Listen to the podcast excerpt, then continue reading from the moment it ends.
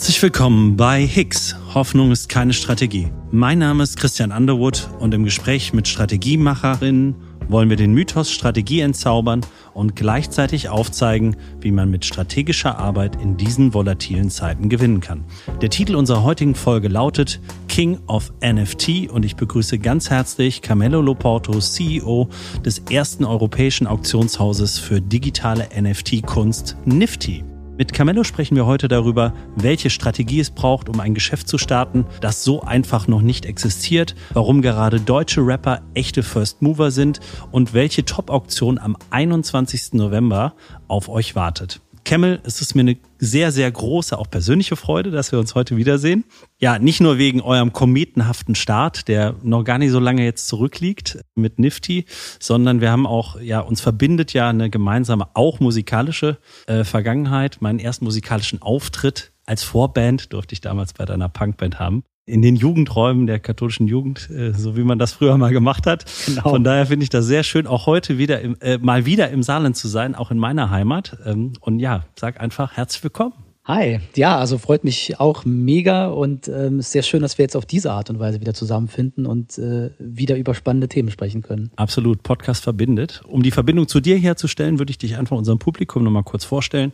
Gestartet bist du, ich sage jetzt mal, in einem eher traditionellen Business, Ne? Hast eine Ausbildung zum Industriekaufmann gemacht bei Saarstahl, äh, bevor du dann 2005, glaube auch vielleicht so einen eigenen kleinen Traum verwirklicht hast und dein erstes Label gegründet hat, N Street äh, Records an der Stelle, also auch erste unternehmerische Schritte gegangen bist, hast dann das mal Schritt für Schritt gemacht, ne? also nicht sofort äh, komplett da rein und dann einmal untergehen, sondern das Schritt für Schritt und bist ja immer weiter reingewachsen. Vor zehn Jahren hast du dann das nochmal ein bisschen adjustiert, Ever Ever Music gegründet, also in diesem Jahr, glaube ich, zehnjähriges Bestehen. Herzlichen Glückwunsch. Danke. Äh, schon mal daher. Und hier begleitest du bis eher nochmal stärker auf die Musikmanagement-Seite gewechselt, begleitest junge Künstler dabei in den Markt.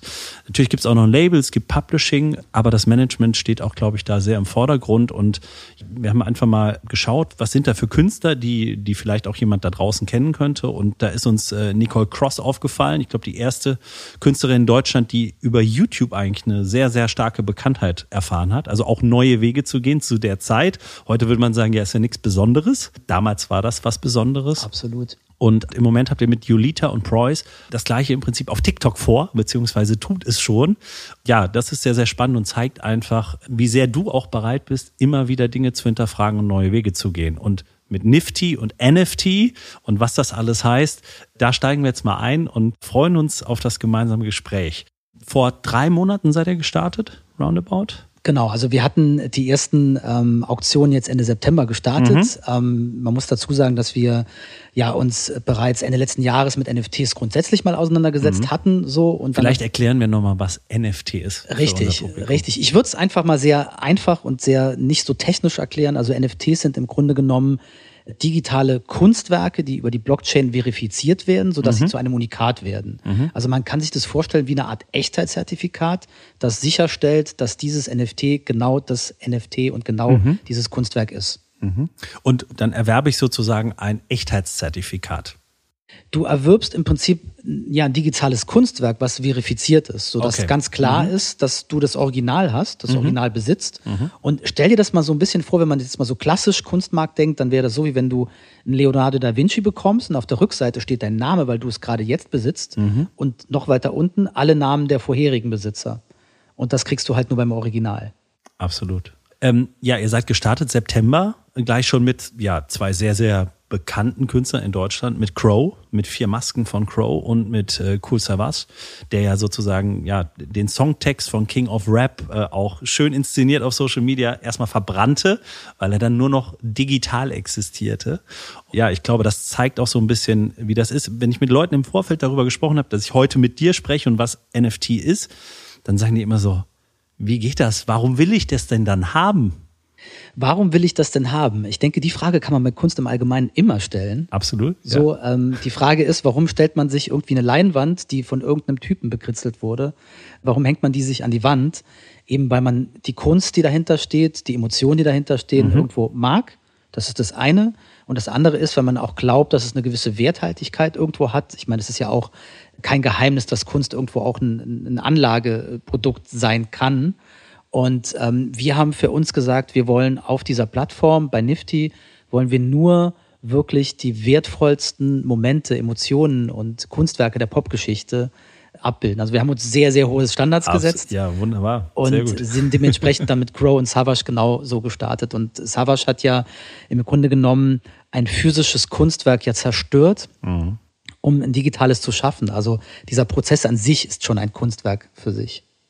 Wie viel Geld habt ihr in den ersten Auktionen gemacht? Weil am Ende des Tages ne, geht es ja auch Klar. um Kohle. Ich meine, wir sind ein Auktionshaus. Also ich meine, mhm. wir leben davon, dass die äh, mhm. Produkte entsprechend auch verkauft werden oder die Kunstwerke entsprechend verkauft werden. Und wir haben mit den Masken von Crow haben wir fast 50.000 Euro umgesetzt. Mhm. Und äh, bei Savage ist das nochmal eine deutliche Stufe nach oben gegangen. Äh, der Text ging am Ende dann für 150.000 Euro raus an äh, einen Käufer. Wahnsinn. Und das zeigt uns und ähm, ich denke auch, müsste im Prinzip jetzt auch jedem klar sein, dass NFTs generell hier sind, um zu bleiben. Mhm. Und dass es ein ganz, ganz kleiner Spalt, ein ganz, ganz kleiner Blick in die Zukunft ist, den wir jetzt hier mit Nifty ermöglicht haben. Wenn du sagst, die schönsten, größten, tollsten Sachen der Popkultur, was, also nicht nur Musik?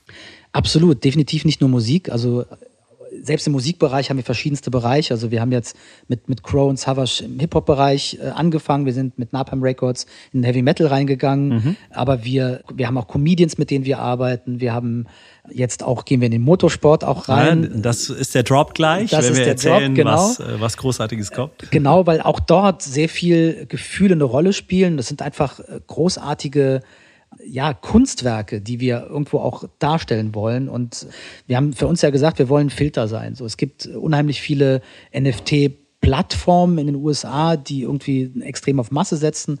Wir haben von Anfang an einen anderen Ansatz gewählt. Wir haben gesagt, wir sind Sotheby's und nicht eBay. Mhm. Und dementsprechend haben wir eine harte Tür. Ähm, ja, äh, was mich aber auch interessiert, also das ist jetzt sozusagen die Perspektive euch, euer Business, euer ne, Auktionshaus sein. Was bietet das denn als Chance auch gleichzeitig? Äh, ja, ne, wir kommen aus Corona gerade, sind noch nicht ganz raus. Äh, viele Musiker, viele Künstler hat das sehr hart getroffen. Ist das auch ein neuer Weg der Monetarisierung, der hier gegangen werden kann für Kunst? Also ich glaube, dass unter dem bloßen Aspekt der Monetarisierung zu sehen, das wäre so, wie wenn man ähm, Gutenberg, als er den Buchdruck erfunden hätte, mhm. hatte, ähm, irgendwie sagen würde, ist das ein neuer Weg, Gedanken zu monetarisieren. Also es, es, es, es eröffnet im Prinzip eine völlig neue Welt. Mhm. So, ich finde gut, dass du das Stichwort Corona gesagt hast, weil Corona war für mich persönlich auch eine eine sehr ja, äh, äh, spannende in Anführungszeichen Zeit. Ich war zu Hause mit meinem Sohn, ähm, Homeschooling, Homeoffice und alles, was dazugehört. Und mein Sohn durfte da zum ersten Mal ähm, online zocken, Fortnite, GTA und so weiter. Und das hat mir auch so ein bisschen die Augen geöffnet dafür, wie sich in Zukunft auch ja der Handel und auch das Gefühl für digitale Güter entwickeln wird. Mhm. Weil gerade in einer Welt, die sich immer stärker vernetzt und die vielleicht auch nicht immer raus kann, vielleicht wird das Reisen auch nie wieder so werden wie früher, das weiß man nicht. Was man aber sehr wohl jetzt schon sehen kann und weiß, ist, dass das Metaverse, also ein Universum, mhm. das sich ähm, ja auf einer rein digitalen Ebene abspielt, immer mehr eine Rolle spielen wird. Das sieht man ja auch bei Facebook, die jetzt aktuell sich in Meta umbenannt haben mhm. und auch ein eigenes Metaverse bauen und das sogar in Europa mit ganz, ganz vielen Entwicklern irgendwie machen wollen. Aber das sind alles ja, ich sag mal schon mehr als Indizien dafür, dass es in diese Richtung gehen wird. Und wie können wir uns an die Spitze dieser Bewegung setzen? Wie können wir selbst diesen Weg mitgehen? Weil ich bin persönlich niemand, der gerne zuschaut. So, ich stelle mir mal die Frage, welche Rolle können wir darin spielen? Und ähm, ich gebe lieber meine Sachen irgendwo mit rein und ähm, versuche das Ganze mitzugestalten, als am Ende mich drüber zu beschweren, dass es andere blöd gemacht haben. Mhm. Und wir kennen das aus der Musikbranche, ne? Das Streaming hat dann auch alle überrascht, äh, dass das plötzlich anders geht und man vielleicht keine CD mehr verkauft oder früher keine Platte mehr verkauft oder keine Kassette mehr verkauft. Also ne, aus dem Bereich kennen wir das. Absolut. Äh, wenn man zu lange wartet, äh, passiert da nichts.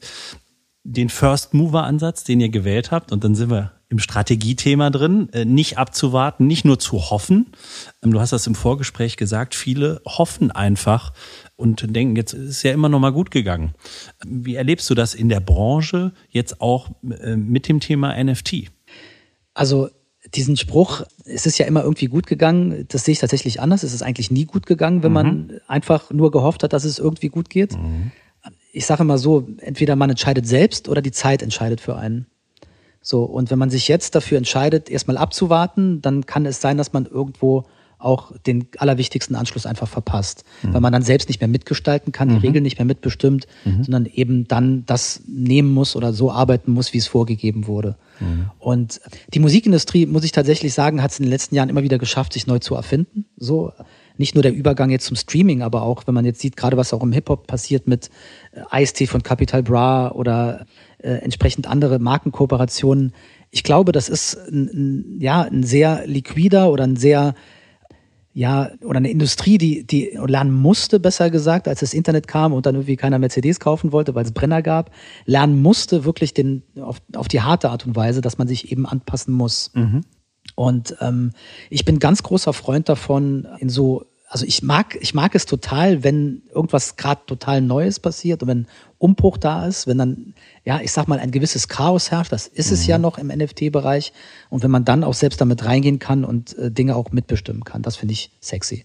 Und das braucht ja Mut, weil da geht man ja auch ins Risiko. Ne? Also Geschäftsmodelle, die so noch nicht existieren, das zu tun. Und ja, äh, wie seid ihr denn das angegangen? Also ne, ich sag mal, da habt ihr jetzt keinen Businessplan gemacht, den ihr irgendeiner Bank mal vorgelegt habt, weil da hätte es genau null Euro gegeben und nur ein Lächeln.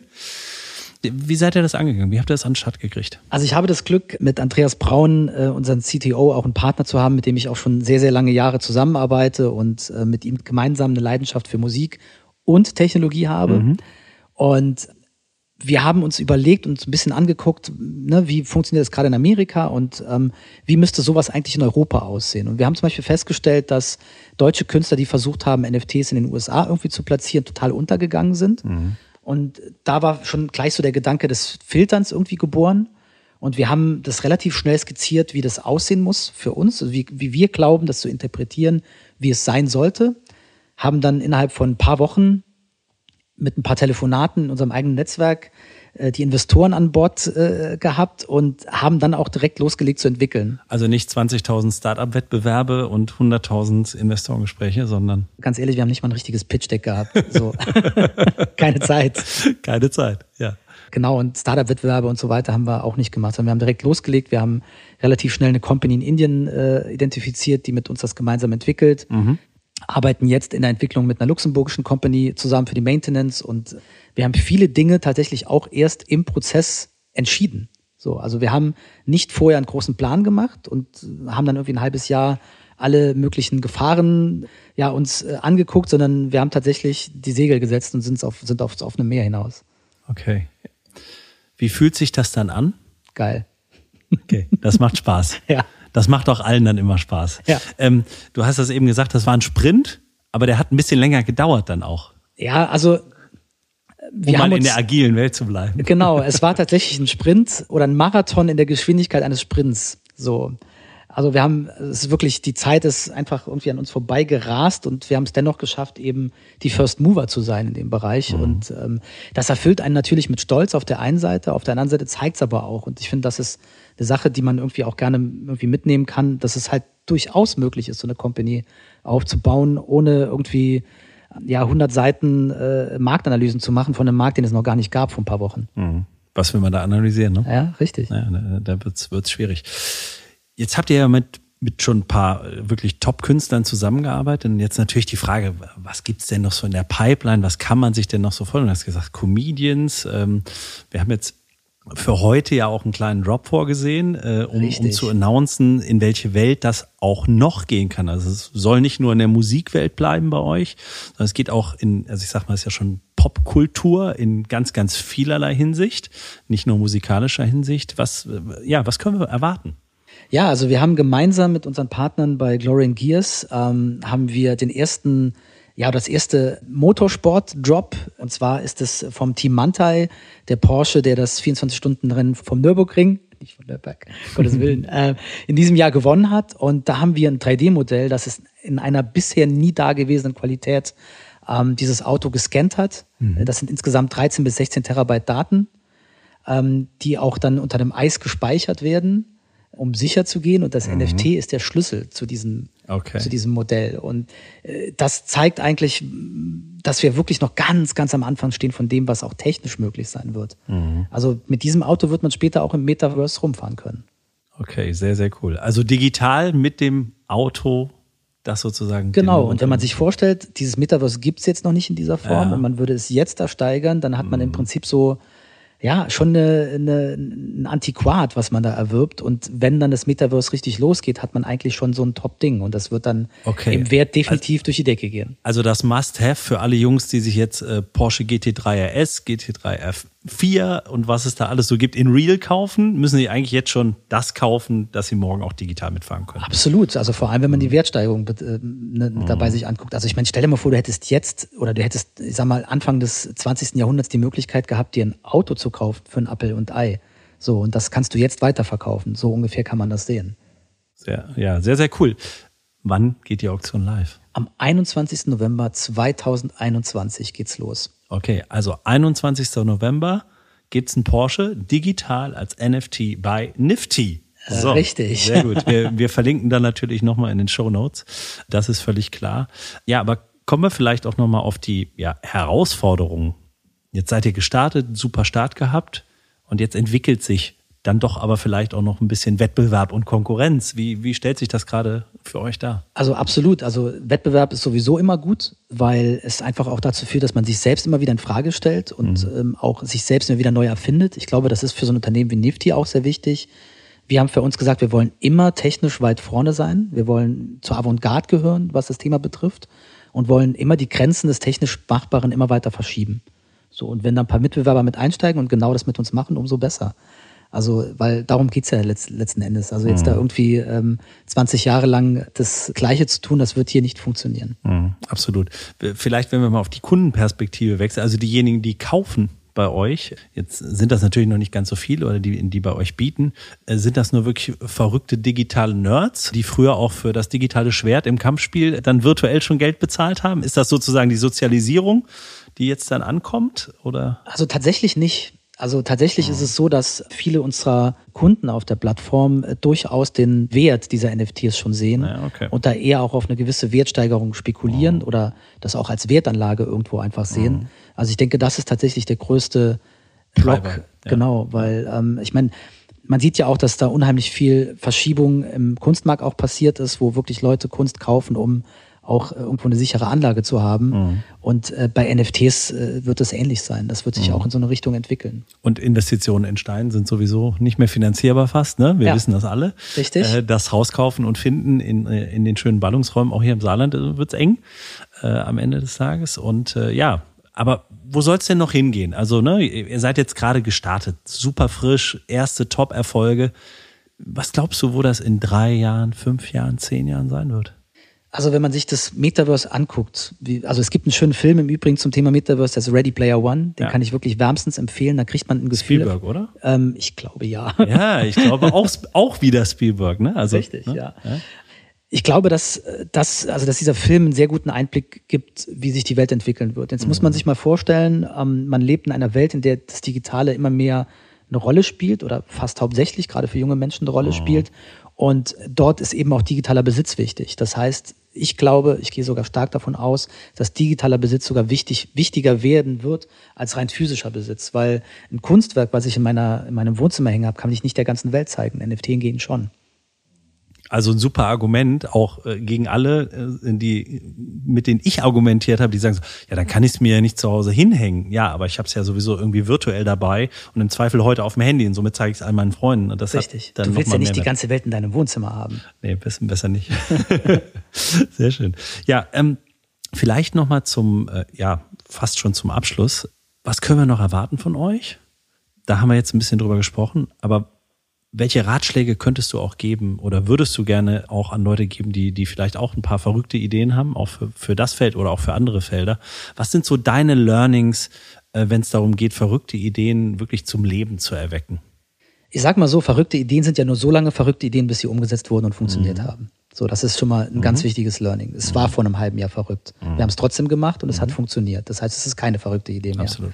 Und deswegen, wenn man wenn man eine Idee hat und auch dran glaubt, dann sollte man unbedingt beginnen, auch umzusetzen. Ich glaube, dass eine übertriebene Planung auch ein Innovationsfresser ist. Mhm. So, weil man sehr schnell nach Gründen sucht, warum es nicht funktionieren kann. Mhm. Man sollte eigentlich lieber nach Gründen äh, suchen, warum es funktionieren sollte und was ist nötig, damit es funktioniert. Was muss passieren?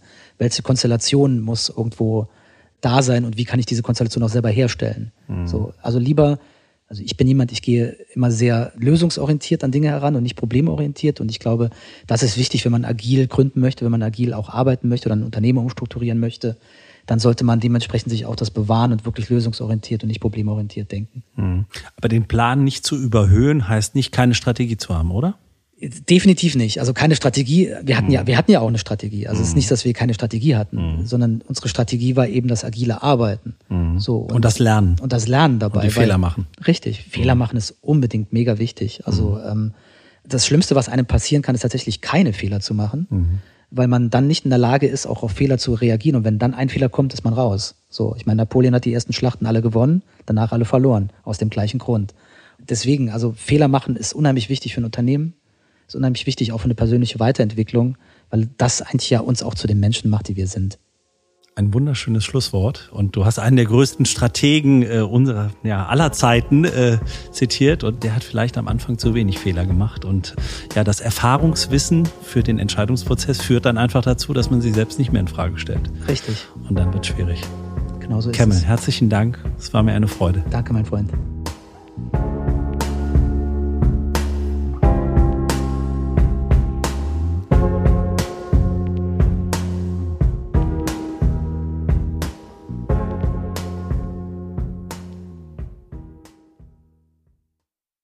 Werbung. Am 16. Mai ist es wieder soweit. Unser Strategy Summit findet statt. Die Strategiekonferenz für echte Strategiemacherinnen im deutschsprachigen Raum. Dafür haben wir wirklich ein tolles Programm zusammengeschraubt mit echten Strategiemacherinnen von der Front, die euch zeigen werden, wie ihr Strategie digital noch einfach besser machen könnt.